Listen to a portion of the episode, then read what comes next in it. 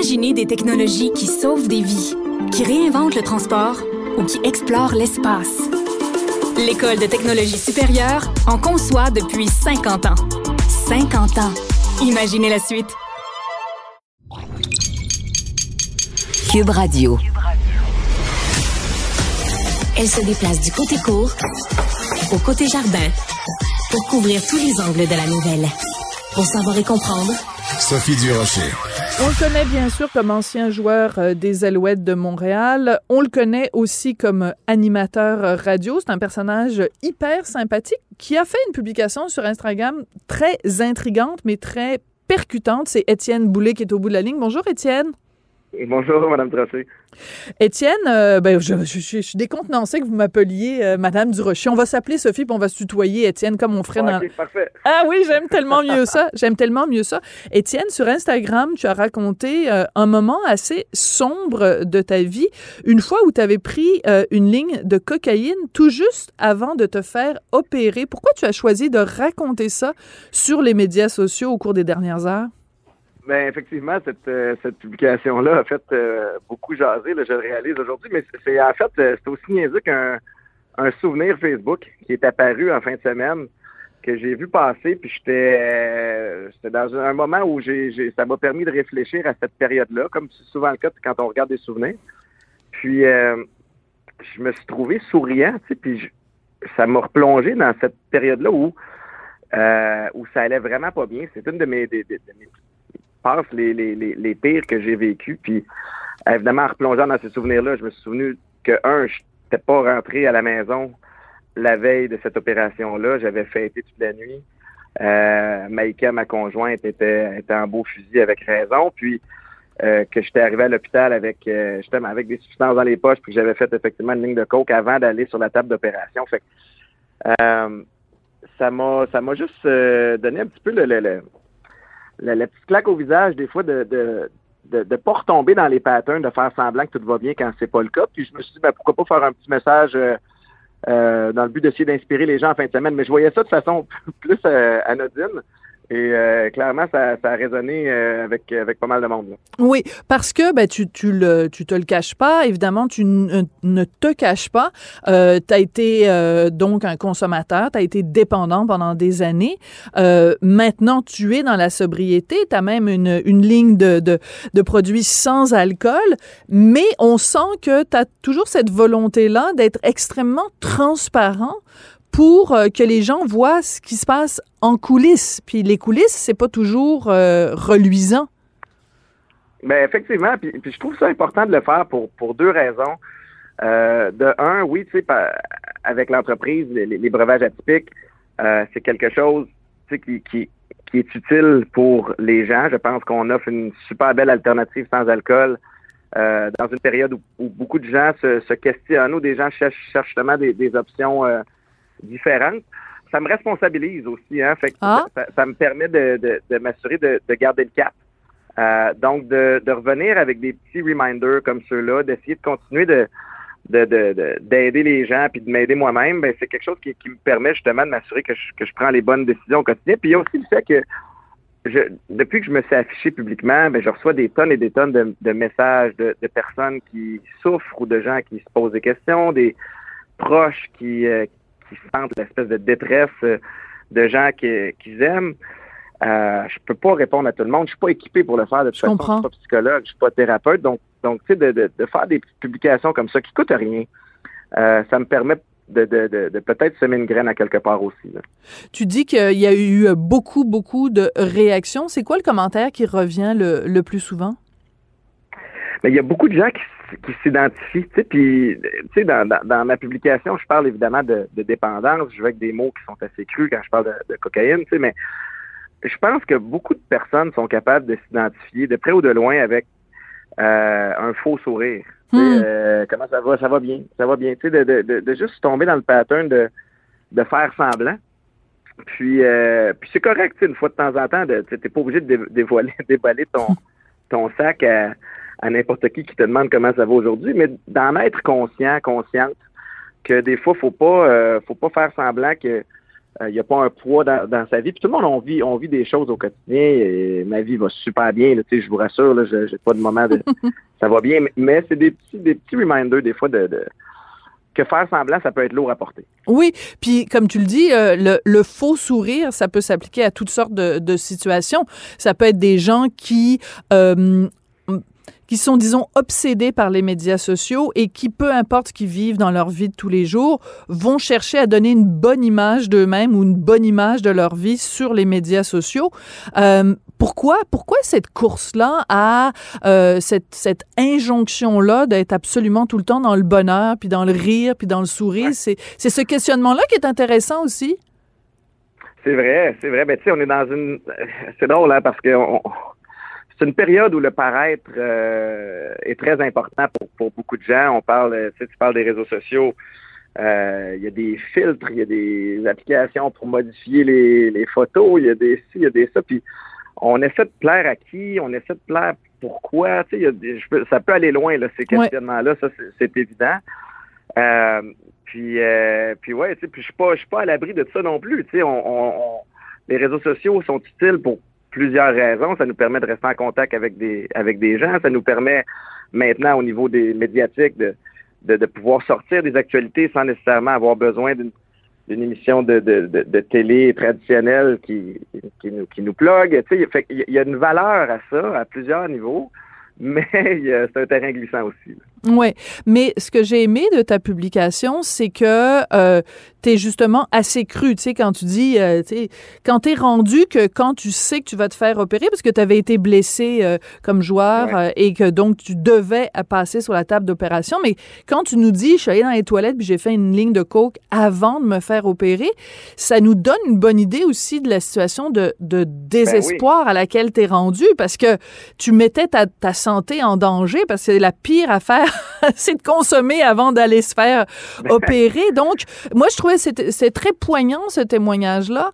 Au-delà de toutes ces discussions-là sur les apparences et le sourire, c'est qu'on se dit, mon Dieu, fallait-tu vraiment qu'il soit rendu dans le fin fond du, du baril pour en, pour en être rendu à consommer avant de se faire opérer?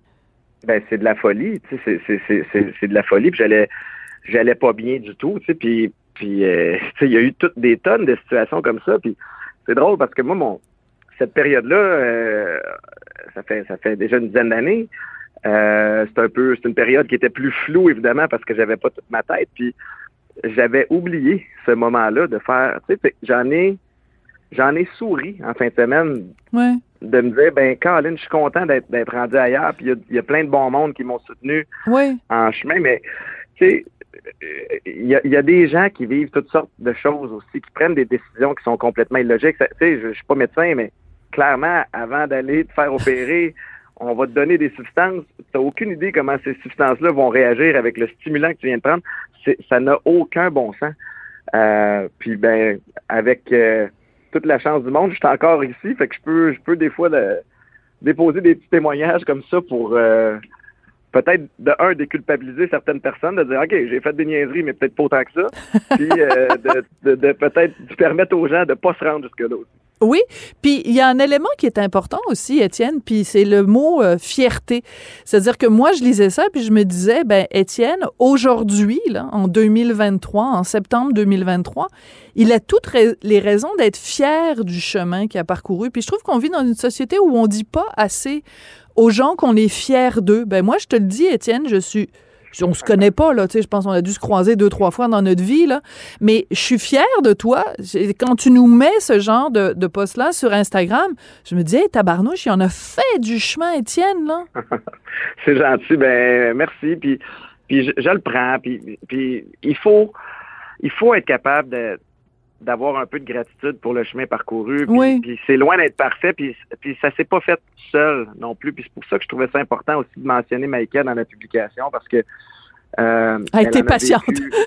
elle a été patiente, puis tu sais, euh, elle, elle, aurait eu toutes les raisons au monde de, de quitter. Puis en même temps, ben, une partie d'elle pensait que j'étais capable. Fait que ce, ce soutien-là m'a servi beaucoup. Tu sais, j'ai la famille, des amis ma vie est un sport d'équipe, Sophie. Puis, tu sais, j'essaie d'appliquer les mêmes principes que j'avais au foot dans ma vie mm. personnelle, ma, vie professionnelle maintenant aussi. Puis, Puis c'est important. Puis pour travailler en équipe, ben, il faut que tu aies une, une, façon de communiquer qui fonctionne.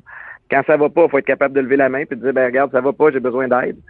Euh, puis c'est un, un, tout, tu sais. Fait euh, mais c'est le fun des petits moments comme ça, effectivement, pour regarder en arrière et dire OK, il y, a, eu du chemin, ma vie n'est pas parfaite, mais Caroline, que ça va mieux qu'il y a 10 ans quand on conduit euh, une auto, c'est important de regarder par en avant, mais c'est important de regarder aussi des fois dans le rétroviseur. Euh, surtout quand c'est marqué euh, dans le rétroviseur, c'est des objets qui apparaissent dans le miroir, sont beaucoup plus près que vous le pensez. Alors, c'était il y a pas très longtemps, mais tu as toutes les raisons d'être fier. Puis moi, je retiens de cette entrevue cette phrase que je trouve magnifique. Ma vie est un sport d'équipe. Ça me touche énormément. Étienne, Merci beaucoup d'avoir pris le temps aujourd'hui euh, de, de, venir nous parler. Puis je pense qu'avec ce type de message-là sur Instagram, tu touches énormément de gens. Merci beaucoup pour ton témoignage. Ah ben, merci, euh, merci à toi, je l'apprécie. Puis on va aller prendre une bonne, euh, une bonne atypique sans alcool pour fêter ça. Quand tu veux. merci beaucoup, Étienne. Merci. Culture et société.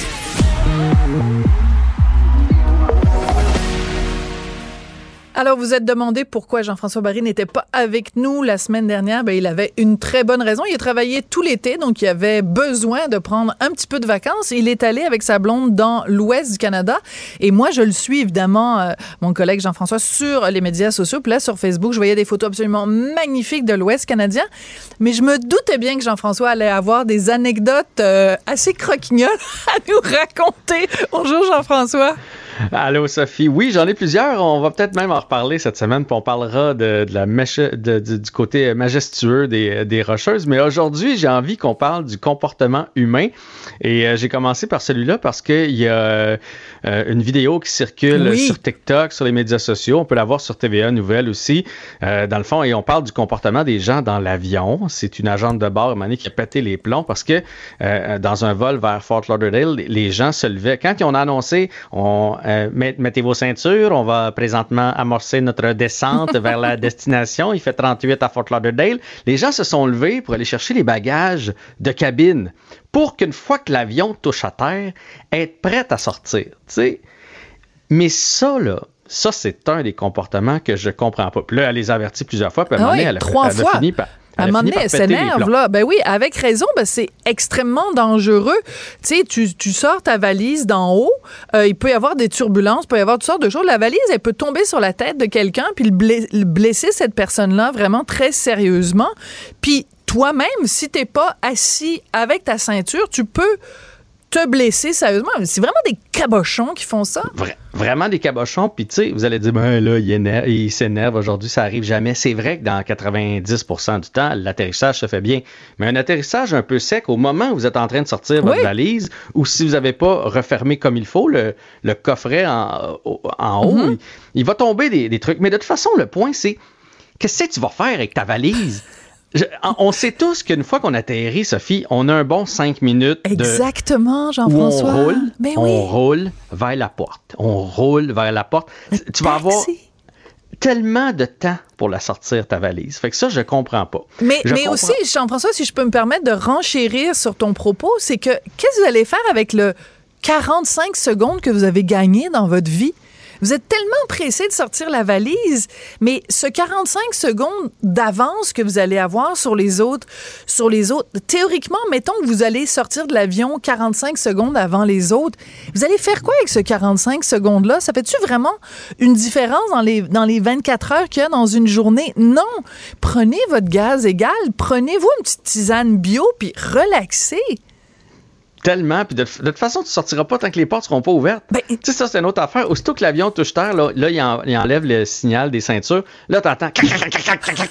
Tout le monde se détache, puis se lève, puis se met dans l'allée. Mais, mais vous allez aller où? en tout cas, bref, ça, c'est un drôle de comportement. Et l'autre affaire, pendant qu'on parle des bagages de cabine, je trouve qu'on est rendu qu'on exagère avec le bagage de cabine versus quand j'ai commencé, moi, à voyager, où on avait notre petit sac à dos, un petit sac à main dans lequel on mettait nos passeports, euh, des écouteurs. L'essentiel. Euh, ben l'essentiel. Là, probablement à cause des objets perdus, à cause justement, du, on veut sauver du temps, là, les gens amènent tout dans l'avion. Mais ça, c'est Ben c'est parce que c'est respectueux, parce que le petit compartiment qui est au-dessus de nos sièges, là, qui fait généralement deux ou trois rangées, ça veut dire qu'il est fait pour six ou neuf personnes. Donc, tout le monde devrait pouvoir mettre quelque chose là-dedans. Si toi, t'arrives puis que tu pousses sur ta valise pour être capable de la rentrer puis de la fermer, mais si moi je fais pareil, puis l'autre fait pareil, puis l'autre fait... Il n'y en aura plus de place dans l'avion. Tu sais, là, en plus, j'étais dans l'Ouest. Fait que là, les gens font du hike. Là, tu voyais le monde arriver avec leur gros sac. Tu sais, l'espèce de gros pack-sac, là, Oui, de... oui, oui. comme si tu t'en allais escalader l'Everest, avec les souliers attachés après ça, là, bon, etc., etc. Puis là, il y avait plusieurs manteaux sur eux autres, parce qu'ils ne voulaient pas rien mettre dans les bagages en dessous. Mais ils savaient très bien, une fois dans l'avion, ils allaient les enlever, toutes ces pleurs-là, puis ça a créé tout ça en haut. Mais je veux dire, c'est fait pour que tout le monde puisse s'en servir. Je comprends là, un homme d'affaires qui s'en va à Toronto, il a sa petite mallette, il veut, il, c'est- il veut sauver du temps, il sort, il revient le soir même. Mais si tu es parti pour une semaine, t'es pas supposé avoir tout avec toi dans le petit raison. compartiment en haut. Mais ça revient toujours, puis ça s'applique là, puis ça s'applique sur les pistes cyclables. Ça s'applique dans toutes les sphères de la société. C'est un manque de civisme. C'est toujours le moi, moi, moi. J'ai le droit. J'ai le droit. J'ai le droit de mettre ma valise en haut. Fait que qui t'es qui, toi, Jean-François Barry, venir me dire que j'ai pas le droit? C'est ça, là. C'est cette mentalité-là des gens qui pensent juste à leur nombril.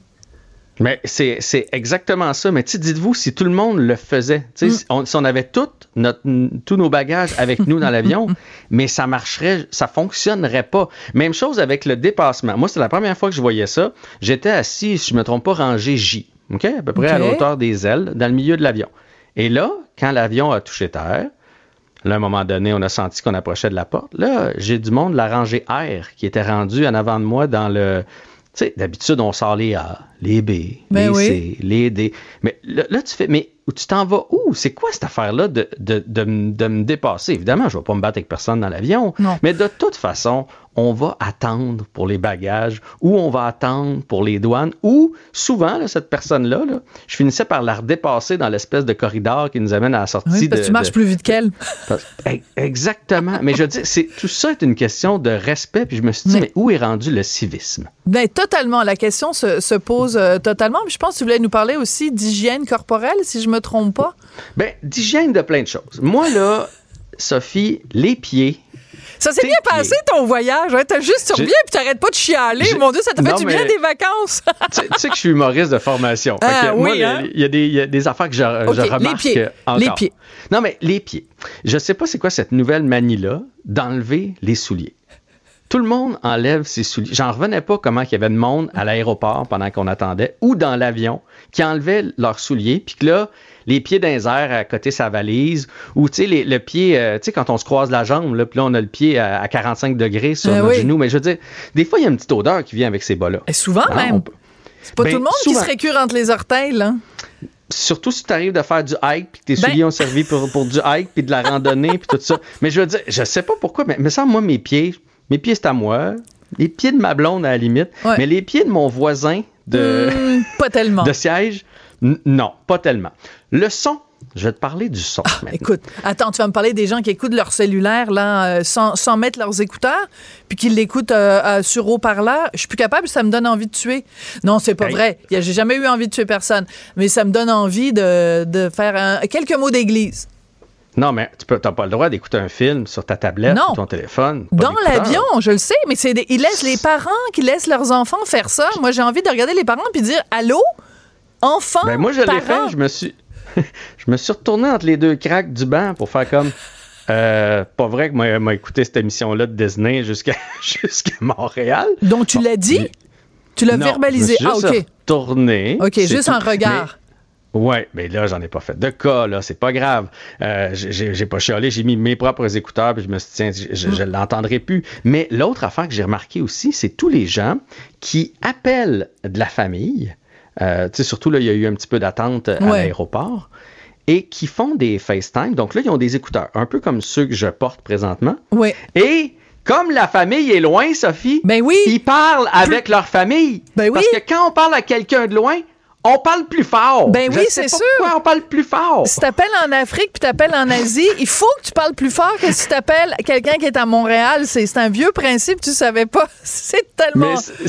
Mais je sais que c'est la nature humaine. Je suis pas en Ouais. train de dire que le con- Mais je veux dire, ça, je- quand on parle dans un téléphone ou un FaceTime, quelque chose comme ça, on s'en va dans un petit coin. Mm. Ben on oui. fait pas ça au, au- au vu de, de tout le monde. Puis quand on a nos écouteurs sur la tête, là, on s'en rend pas compte qu'on crie, qu'on parle plus fort. Tu sais, c'est pas, contre la personne, Mm. mais à un moment donné, ça aussi, c'est du civisme. J'ai dit à ma blonde, là, on va changer de place.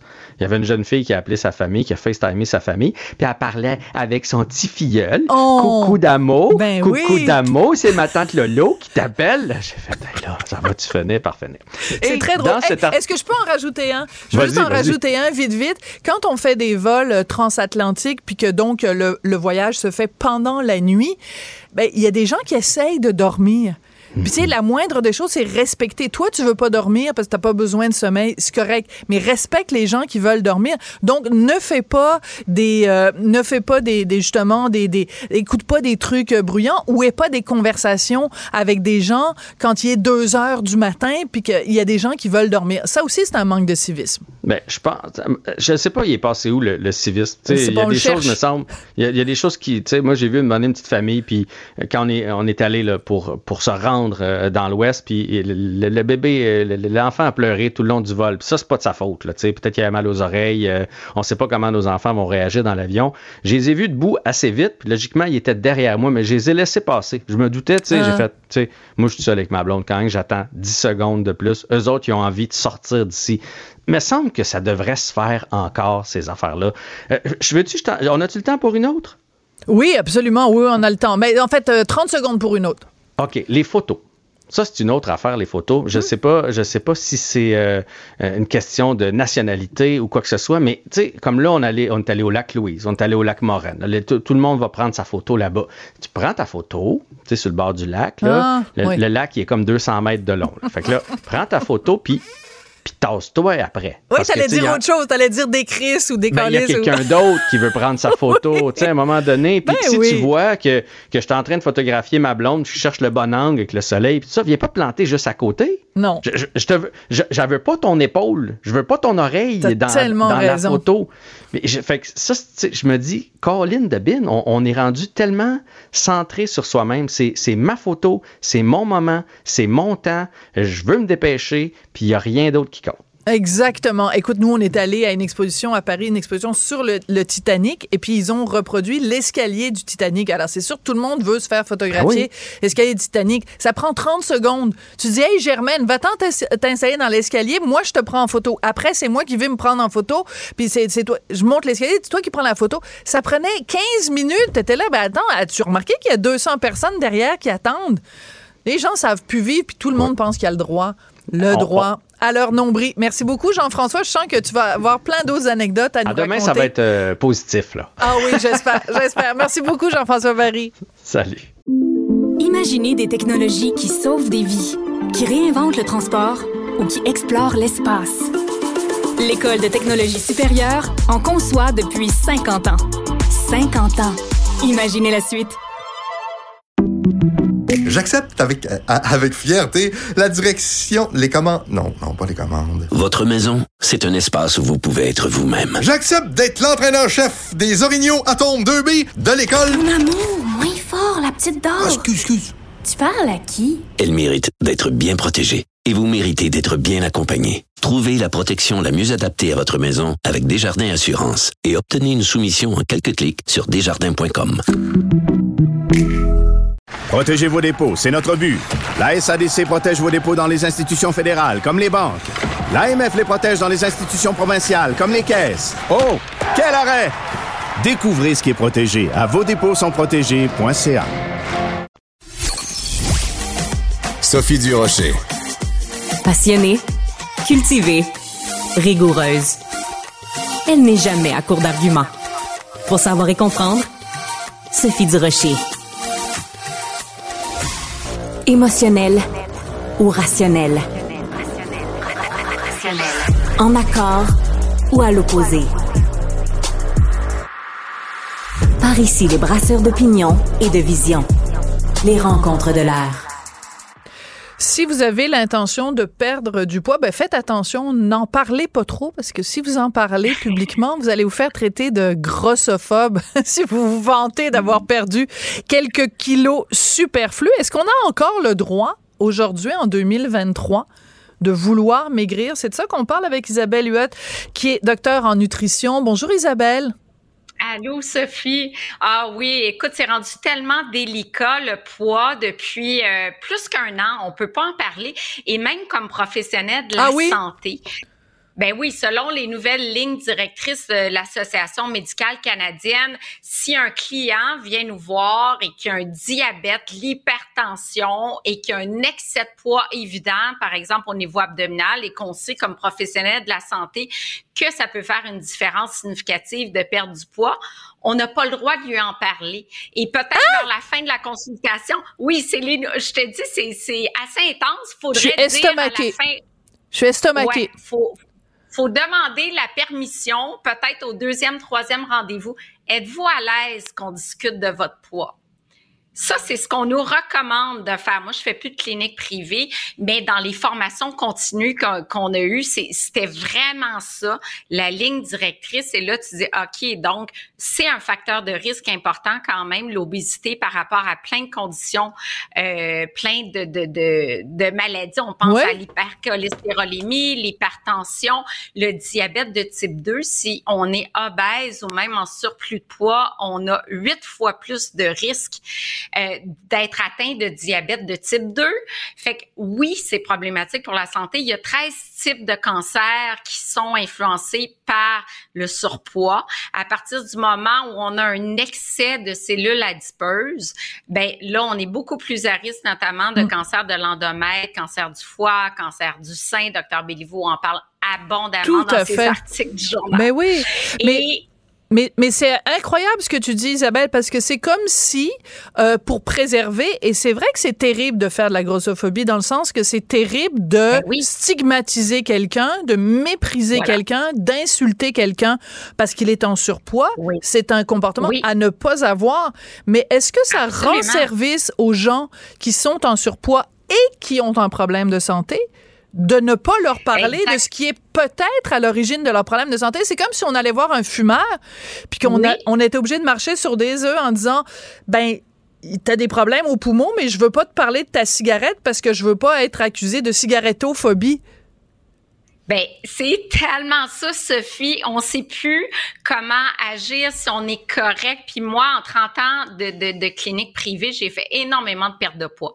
Des gens qui venaient pour perdre du poids, puis il y en a qui disaient, ah, je- faut pas trop que je le dise autour de moi, c'est mal perçu par mes amis que j'ai envie de contrôler mon, mon alimentation. Mais on est rendu où? On sait que l'excès de poids est associé à des problèmes de santé. C'est correct de vouloir perdre du poids. Il y a des solutions parce que c'est rendu, on dit oui, mais les solutions, c'est soit l'Ozem- l'Ozempic, donc soit euh, le nouveau médicament très, très à la mode sur ordonnance, en fait, qui a été lancé pour maîtriser le diabète et que là, on s'est rendu compte que ça faisait maigrir parce que, bon, ça ralentit le vidange gastrique, ça coupe l'appétit. Euh, donc, tout ça fait en sorte que les gens perdent du poids. C'est pas miraculeux. Là, on parle d'à peu près 11% du poids corporel.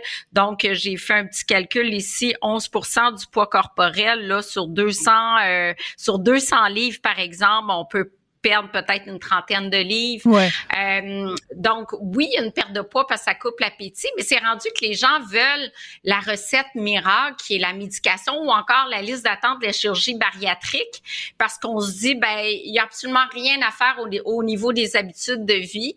Euh, c'est essentiellement la génétique. Donc, mon excès de poids est relié à la génétique et à d'autres facteurs. Et euh, le, le fait de changer mes habitudes de vie va rien influencer sur ma gestion de poids. Alors que là, comme expert en nutrition, on dit, ben non, la base reste les habitudes de vie. Là, faut, faut- à mon avis, faut faut pas déresponsabiliser l'individu en disant ben on prend un médicament, on est en liste d'attente sur, sur la pour la chirurgie bariatrique parce que l'assiette compte pour beaucoup dans la Oui. gestion de poids, même si on dit qu'aujourd'hui ça compte plus. Mais c'est ça, c'est que j'ai l'impression qu'on se retrouve avec deux extrêmes. C'est-à-dire qu'on a l'extrême de justement de prendre un médicament, l'Ozempic ou autre, ou la chirurgie bariatrique, comme tu dis.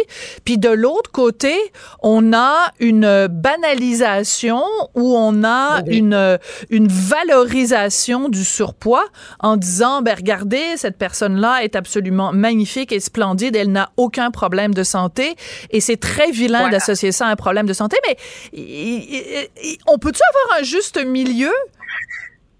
Écoute, je suis 100% d'accord, Sophie. C'est drôle parce que j'ai utilisé exactement les mêmes termes dans un podcast avec Étienne Boulay en disant qu'on banalisait, euh, voire qu'on valorisait presque parce que c'est la campagne de body positive, puis on voit bon des gens en excès de poids important, apprécier leur corps, puis c'est beau. Je, je, regarde ça avec beaucoup de bienveillance, mais en même temps, faut pas se mettre la tête dans le sable en disant que l'obésité n'a pas de conséquences pour la santé, parce que même si on n'a pas un cholestérol élevé, d'hypertension, même si notre profil métabolique est correct, ça crée de l'inflammation de bas grade qui, elle, est associée à des problèmes de santé mentale et santé physique. Et ça, j'ai abordé ça dans le podcast avec Étienne. Écoute, Sophie, j'ai reçu des centaines de messages, d'insultes, des gens qui n'avaient vu que le petit teaser du podcast qui disait que j'étais la pire grossophobe, que ça, mes propos n'avaient aucun sens. Ben voyons donc, Isabelle, de l'inflammation, c'est documenté euh, aujourd'hui. Des, des, des courriels d'une méchanceté et d'une agressivité incroyable. Non, il va falloir que tout le monde se calme dans cette discussion-là parce que au final, euh, tout le monde est perdant. C'est-à-dire que, bon, tu toi, tu es perdante comme, euh, comme spécialiste parce que, bon, tu ne peux pas, on ne te laisse plus véhiculer de l'information qui est de l'information scientifique. Je pense aussi à Richard euh, Belliveau. Et au premier chef, les personnes qui ont des problèmes de santé, si on n'est pas capable de les identifier comme il faut, ben c'est leur santé qui va qui va en pâtir. Et euh, et moi, je suis vraiment tannée de ce genre de discussion là où chaque fois qu'on qu'on qu'on traite d'un sujet, on se fait traiter de ceci-phobe et de ceci-phobe. Ah, on peut discuter des choses. Et moi, ce qui m'inquiète surtout dans le dossier de l'obésité, c'est les jeunes. Mais sais-tu quoi? On va en reparler justement de cette euh, de cette euh, de, de ce sujet-là. Merci beaucoup. Puis tu mentionnes euh, Étienne Boulay. C'est drôle parce que je l'avais en tout début d'émission. Donc. Ah! OK. ah ben non, ah, on me dit on me dit que je peux passer un petit peu plus de temps ah, avec toi. Alors, ben parlons-en des jeunes rapidement, parce que ben, c'est l'obésité chez les jeunes. Ça, c'est un problème qui est, qui est très inquiétant parce que c'est à, ce jeune âge que les bonnes habitudes se prennent. Ben exactement. L'obésité chez les jeunes est en croissance. Chez les adultes, là, on parle d'obésité. On a 27% des Canadiens qui sont carrément obèses, 36 en surpoids. On parle de 6 personnes sur 10. C'est vraiment beaucoup. Mais pour les jeunes, moi, ce qui m'inquiète, c'est que nous, on est des modèles. Et si on n'est que dans le modèle, faut s'accepter. C'est très correct d'avoir un excès de poids important je m'inquiète vraiment mm. du futur de ces jeunes-là. Il y a, on a du diabète de type 2 chez les jeunes aujourd'hui. On a de l'hypertension chez des jeunes de 12-13 ans. Les jeunes sont sédentaires, sont toujours avec le cellulaire. Après, tu sais, on n'est plus actif comme on l'était à l'époque.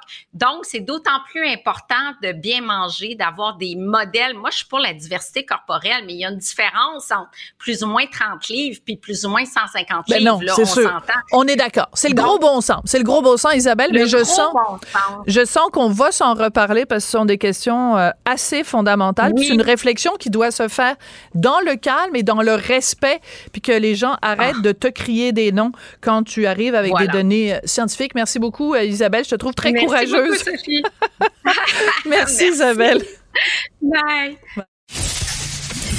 Qu'elle soit en avant ou en arrière-scène, Sophie Durocher reste toujours Sophie Durocher. Bon, on a eu toute une surprise à la télévision hier soir en écoutant l'émission Chanteur masqué à TVA, car sous le masque de l'hippocampe, si vous n'avez pas déjà regardé l'émission, ben faites semblant que vous n'avez rien entendu de ce que je vais vous dire. Sous le masque de l'hippocampe se cachait nul autre que l'auteur et productrice Fabienne Larouche. Bonjour Fabienne. Allô, Sophie. Écoute, euh, on se connaît un petit peu, toi et moi. Euh, tu m'as jamais parlé de ça, donc tu as vraiment tenu le secret, tu as respecté tes ententes de confidentialité. Mais au-delà de ça, j'étais la première surprise parce que tu es quand même quelqu'un qui n'aime pas être devant les projecteurs. Quel, qu'est-ce qui a fait, qu'est-ce qu'on a fait pour te convaincre d'aller faire chanteur masqué? Ben, en fait, euh, j'ai reçu cet appel-là au mois de novembre, Sophie. Et, boboy. Oui, c'est ça. Et Martin, le producteur euh, au contenu, a été euh, convaincant. En fait, euh, en fait, c'est un fantasme de petite fille, pour te dire vrai. Ah ouais. Moi, je chante pas, puis je chante mal, puis j'ai pas d'oreille, puis en tout cas, tu sais, je, je, mais, mais, mais je chante pas, mais je chante tout le temps, mais Oui. mal. Avec ta brosse à cheveux, là. Voilà, voilà, t'as tout compris. Mais tu sais, mais, mais Céline, Whitney Houston, écoute, ça se peut pas. Tu sais, Michel, souvent, il me dit, Hum, tu l'as presque. Alors moi, je leur ai dit, écoutez, c'est super flatteur, c'est super gentil, mais je chante pas, moi.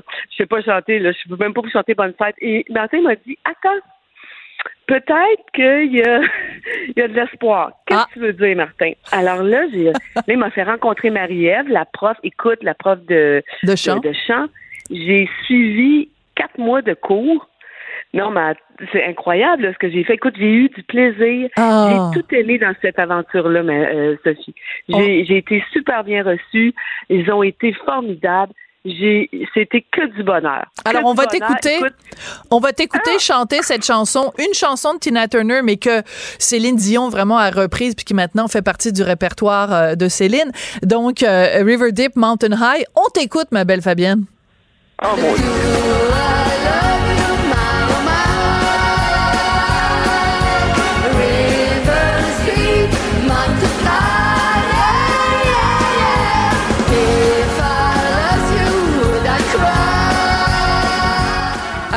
T'es en plus lancé un double défi parce que tu chantes alors que c'est pas ton métier, mais en plus tu chantes en anglais. Ça te tentait pas de euh, choisir une chanson en français? Mais oui, mais oui, on a commencé par ça, mais on me reconnaissait Ah! trop rapidement en français, mais pas en anglais. Puis, en- puis à un moment donné, je me suis dit, OK, Céline, c'est peut-être parce que, bon, pour te dire vrai, là, Sophie, c'est arrivé aussi un moment où j'apprenais, tu sais, moi, je suis une fan de Céline, j'apprenais que Céline Oui. avait le, son syndrome de la femme euh, raide, là, de Oui. la personne raide.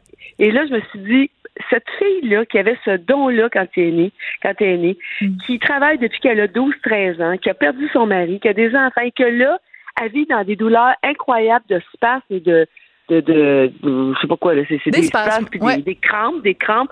Je me suis dit, écoute, moi, là, je l'aime, Céline. Fait que moi, je vais chanter une chanson de Céline. Imagine-toi, je me partais où? Non, mais j'adore ça parce que ça explique aussi.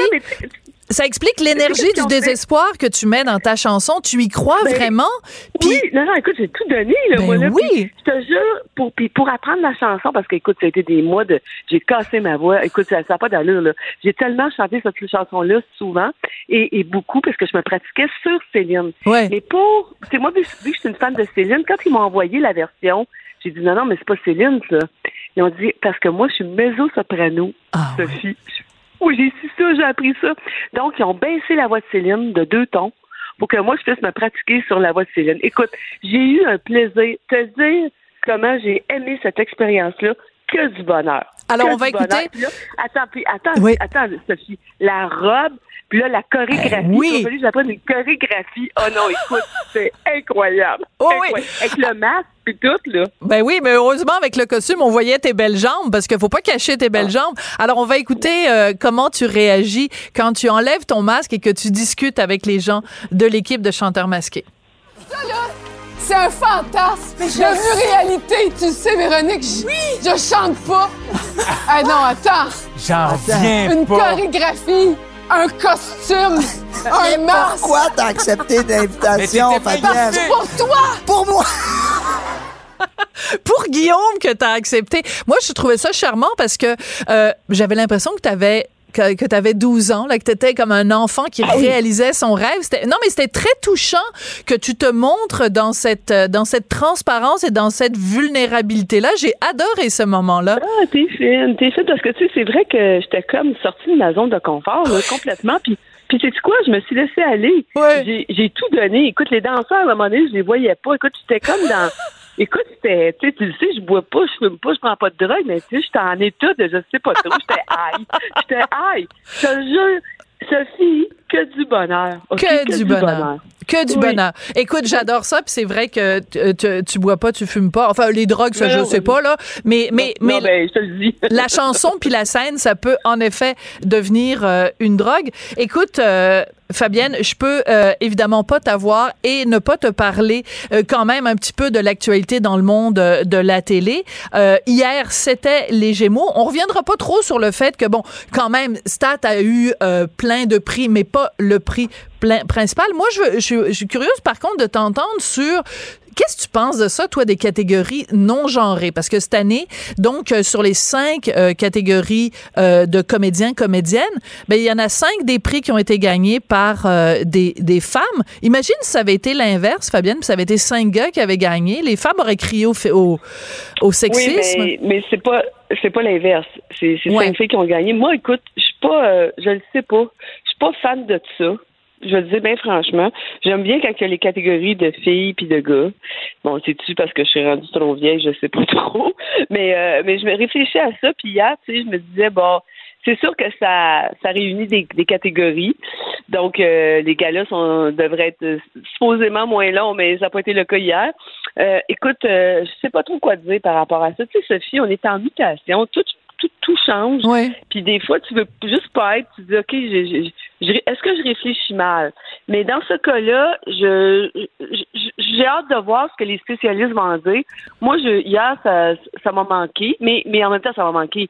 Tu sais, j'ai, j'ai, j'ai deux, Suzanne et Geneviève qui ont gagné, qui méritaient de gagner, mais est-ce que un Normand d'amour ou un Lou Pascal euh, euh, Tremblay aurait dû gagner aussi? Euh, garde, euh, ouais, peut-être. Puis est-ce que Sébastien Delhomme aurait dû gagner dans la catégorie euh, de euh, meilleur acteur, euh, acteur principal euh, Pour romans quotidiens? Ouais. Je le sais pas, là. Tu sais, Ouais. je sais pas, mais tu sais, Aujourd'hui, Sophie, j'ai juste du plaisir parce que mes amis m'écrivent. Je l'avais pas dit à personne. Tout le monde m'a trouvé Écoute, bonne. Écoute, ben, t'étais très bonne. Tu sais, quoi, les Gémeaux? Demain, on n'en parlera plus, là. Ah, alors que chanteur masqué, on va continuer à en parler. Mais, Hey, mais surtout. Je suis une chanteuse, je suis une chanteuse. Ben oui, t'es devenue une chanteuse, mais surtout, je vais dire, t'es quelqu'un qui est capable de garder un secret. Vraiment, c'est assez impressionnant. Donc, euh, ben, Oh. est-ce que donc, euh, parce que les gens pensaient que t'étais Valérie Plante, les gens pensaient que t'étais Louise Deschâtelet. Euh, toutes les théories sont sorties. Ben non, c'était Fabienne Larouche. C'est Fabienne, écoute. C'était fun, c'était. C'était un plaisir de te voir euh, avoir autant de plaisir, la magie quand même de la chanson et de la Ouais. musique. Merci beaucoup Fabienne, puis bonne euh, bonne chance. Merci, Sophie. Bonne chance Merci, dans ta bye. carrière Bye. pour remplacer Céline à Las Vegas. Non, non, non, non, non, non. non, mais tu sais quoi, Maria, ma, ma prof de chant, elle m'a dit, bon, on va- ils vont pas faire une chanteuse avec moi, oublie ça. Mais si je continue puis je persévère dans mes cours, je serai pas gênante pour un karaoké. Quand même. Ah, OK, parfait. C'est un rendez-vous. Sophie, petit pas pour l'humanité, mais grand pas pour Fabienne. Très bon. Merci, Fabienne. Merci. Ciao, bye, je t'embrasse, bye. Au revoir. Karine Gagnon, chroniqueuse de conviction aux idées percutantes. Moi, ça me choque tellement. Des opinions aiguisées. On tolère ça parce qu'on n'a pas les ressources pour faire les enquêtes. Des idées tranchantes. Mais est-ce que c'est normal qu'on accepte ça? Karine Gagnon. Alors, vous le savez, Karine est avec nous tous les lundis et ben oui, c'est une femme d'opinion, mais je veux prendre du temps en début de sa chronique pour euh, lui parler de son livre qui vient de sortir. Ça s'intitule Irma s'en va en guerre et c'est un portrait d'une femme euh, exceptionnelle, Irma Levasseur, la première femme francophone médecin au Québec. Pourquoi tu as eu envie d'écrire la vie de cette femme-là, Karine? Ah, écoute, Sophie, je l'ai découverte au hasard d'une entrevue avec les sœurs dominicaines l'Enfant Jésus au début de ma carrière de journaliste. Puis je me suis surprise à ne pas la connaître. Je me disais, tu sais, étant donné tout ce qu'elle a fait, comment ça se fait que moi, qui suis quand même très bien informée, qui suis sensible au, à la cause des femmes en général et tout, comment ça se fait que je la connais pas, même pas de nom? Puis là, je me suis mis à chercher sur elle. Euh, puis j'ai bâti un livre autour de ça et puis j'ai décidé d'en faire un roman que j'ai tout réécrit euh, au début de la quarantaine avec mes idées de, de, de femmes de cet âge-là euh, euh, parce que je trouvais que c'était un parcours qui méritait vraiment d'être raconté, là, qui était hors du commun. Alors, je viens de le recevoir. J'ai pas encore eu le temps de le lire, mais je voulais mentionner la sortie, donc tout le monde peut se le procurer en librairie. Donc, je te promets que je vais le lire et qu'on va s'en reparler parce que moi, j'adore ce genre de personnage historique. Et ben, c'est les pionnières, c'est tellement important de se rappeler les premières, les femmes qui ont qui ont vraiment mis des jalons dans l'histoire du Québec. Donc, on va s'en reparler. Karine, tu voulais revenir euh, aujourd'hui euh, sur les réactions qu'a provoqué la sortie de Paul Saint-Pierre Plamondon sur l'identité de genre. On a l'impression qu'il s'est fait très rapidement traiter de transphobe. T'es pas d'accord avec cette accusation-là? Ah, mais écoute, j'en reviens pas à quel point c'est rendu impossible d'aborder cette question-là, de se poser ne serait-ce que des questions qui sont tout à fait normales, c'est-à-dire euh, euh, que dit la science? Et je trouve, et là, je suis retournée lire encore une fois sur ce sujet-là, et c'est vrai que c'est loin d'être clair ce que dit la science. C'est à quel âge on doit, on devrait enseigner euh, sur ces questions-là à l'école? Aussi, une chose que je trouve intéressante, c'est qu'on ne sait pas vraiment comment sont formés les enseignants qui doivent passer cette matière-là, enseigner cette matière-là aux enfants, mm. alors que moi, je trouve ça très délicat comme question. Puis là, c'est pas du tout de, de évidemment d'ostraciser les personnes trans, pas ça du tout. C'est juste que je me remets dans, la peau d'une enfant de d'âge préscolaire, mettons de, de maternelle. Là. Puis honnêtement, là, c'est loin d'être des questions qui me passaient par la tête. Puis j'en parle à plein de monde parce que c'est une question qui vient me chercher quand même. Puis je me demande euh, où est-ce qu'on s'en va avec tout ça, l'enseignement de ça à des petits enfants. Puis c'est aussi la réaction de beaucoup de gens. Les gens ne comprennent pas. Voilà. Je comprennent pas et, et c'est là que je trouve que le chef du Parti québécois marque des points, c'est-à-dire qu'il faut, je crois, absolument réfléchir à cette question-là puis aller au fond des choses. Mais on dirait que dès qu'on aborde ça, on se fait attaquer, on se fait traiter de transforme alors que ça n'a aucun rapport. Voilà. Et c'est quand même assez particulier parce que euh, euh, on vit dans une société où normalement le débat devrait toujours avoir de place. Puis on a plein de gens qui nous tartinent ça en nous disant il faut qu'il y ait plus de dialogue, il faut que c'est pas bon quand c'est polarisé, puis que ben justement, assoyons-nous puis parlons-nous. Puis quand on dit, ben j'aimerais ça m'asseoir avec toi puis en parler. Ah, oh, tu, tu t'es méprisant puis tu vas augmenter le taux de suicide chez les. Attends deux secondes là, j'ai rien dit. Je veux juste qu'on s'assoie puis qu'on en parle calmement puis qu'on on revienne des fois à, certaines notions de base. Mais même cette discussion là ne peut pas avoir lieu parce que il y, y, a des gens qui présument à l'avance de ce que tu vas dire ou de ce que tu vas penser. C'est quand même fou. Ben, c'est absolument fou. Puis on est dans une époque où, on l'a vu là avec la pandémie, on devrait se baser beaucoup sur la science, tu sais, pour prendre des décisions, pour régler, pour trouver des solutions. Alors je comprends qu'il faut trouver des solutions pour que ces jeunes-là soient soient mieux intégrés, qu'il y ait davantage d'ouverture, qu'on tolère la diversité. ça là, j'ai absolument rien contre ça. Au contraire là, c'est ce sont des idées bon qui qui doivent circuler et tout ça. Mais à partir de quand? Comment on le fait? Quels sont les impact. Moi, je trouve ça primordial. Et c'est vrai que nos élus doivent refléter ce que les citoyens pensent, les intérêts des citoyens. Alors, pourquoi est-ce qu'ils ne devraient pas en discuter? Pourquoi est-ce qu'on devrait penser en partant que ça va se faire de manière, euh, tu sais, que ça va se faire tout croche, que ça va être polarisant? Voyons, il y a moyen d'encadrer un débat. Il y en a plein de sujets ben délicats qu'on aborde là, à l'Assemblée nationale. Mais tu as dit deux choses. Euh, tu as parlé de la diversité donc, on veut reconnaître et promouvoir la diversité, j'en suis. Mais quand on parle de diversité d'opinion, ah, tout d'un coup, là, il y a plus, on n'aime plus ça, la diversité. Première chose. Deuxième chose, tu dis quelque chose d'extrêmement important, Karine. Les politiciens, c'est aussi, les politiciens, ils font quoi? Les députés, ils sont là à l'Assemblée nationale pour porter notre parole à nous. Puis là, quand il y a un politicien qui dit, écoutez, il y a beaucoup de gens dans la population qui se posent des questions, ben là, ce politicien-là se fait traiter de populiste. Ben, attendez deux secondes. Là. Quand le politicien, il pense comme vous, vous trouvez ça absolument formidable qui reflète la, pensée de la population. Quand il pense pas comme vous, vous le traitez de populiste. Moi, je suis extrêmement tannée de ces accusations-là. Ah, c'est euh, vraiment de toutes parts. On dirait qu'on est revenu un petit peu là, tu sais, euh, sur le perron d'église dans les années 50, où est-ce que tu avais le bon curé qui faisait la morale. Euh, J'avoue que ça me dépasse tout ça, tu sais. Puis tu parlais en chronique, euh, une chronique que j'ai trouvée vraiment intéressante là sur, tu sais, les lecteurs. Comment tu appelles ça? Les, lecteurs, de sensibilité, ouais, ou les lecteurs sensibles, de sensibilité. Ben, moi, je trouve que c'est une forme, en tout cas, moi, je trouve que c'est une forme de censure. Puis ça aussi, ça m'inquiète, tu sais, euh, toute cette cette censure-là qu'on applique à la littérature, euh, tu sais, qu'on efface. Je parlais de ça encore en fin de semaine parce que j'y suis sensible comme auteur aussi. Là, euh, tu sais, tout ce qu'on applique comme censure à des œuvres du passé, tu sais, comme les dix petits necks d'Agatha Christie, sous prétexte justement de pas vouloir faire du mal. Mais je pense que si ça, ça équivaut à effacer l'histoire, à effacer, tu sais, alors qu'il faut les nommer ces termes-là et puis les expliquer. Euh, c'est sûr que c'est pas acceptable l'utilisation qu'on en a fait, le sens qu'on leur a donné parfois, mais il faut les laisser exister et les expliquer. Ça aussi, ça fait partie d'un débat qui est sain, mais encore là, tu vois, c'est c'est rendu impossible. Là. Tu sais, moi, j'ai été dans un cours d'université où il fallait pas dire ce mot-là, il fallait dire N, le mot en N.